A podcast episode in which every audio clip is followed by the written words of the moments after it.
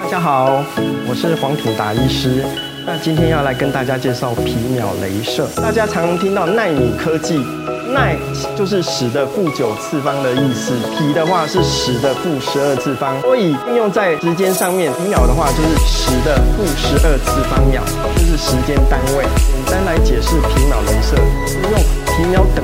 时间来激发出单一波长的镭射光，停留作用在我们皮肤表面的脉冲时间也是皮秒等级的。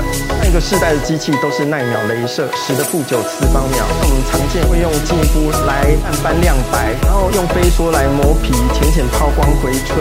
那也有所谓的红宝石啊，或者是染料镭射，这些都是所谓的耐秒镭射机器。十年来，医美光疗市场入了皮秒镭射的时代。皮秒十的负十二次方秒，停留的时间短，脉冲时间短。所以不容易受伤，疼痛感很低，很精准，而且不容易反黑。最重要的优点就是一机多功，只要一台机器可以解决大部分客人常见的问题。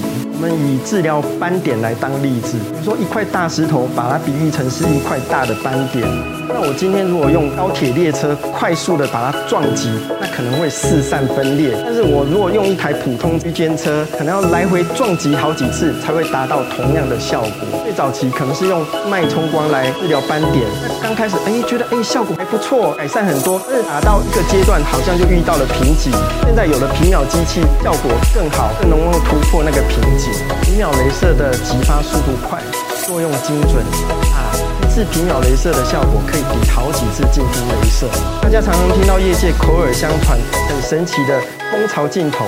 那蜂巢镜头到底是什么呢？其实它就是一种聚焦镜头，大光点的聚焦镜头，针对一些毛孔来做震爆收敛，会有那种水煮鸡蛋清的效果。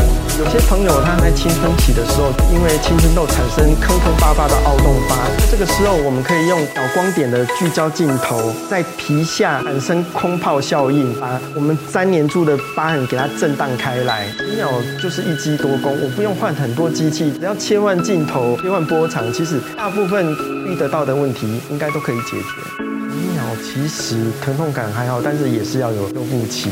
皮秒镭射因为它的脉冲时间比较短，而且热伤害比较少，是比较不容易反黑的。术后会有几天像刮痧一样的皮下出痧那样红红的情形，要看客人的状况还有耐受度啊，不是千篇一律的能量这样去打。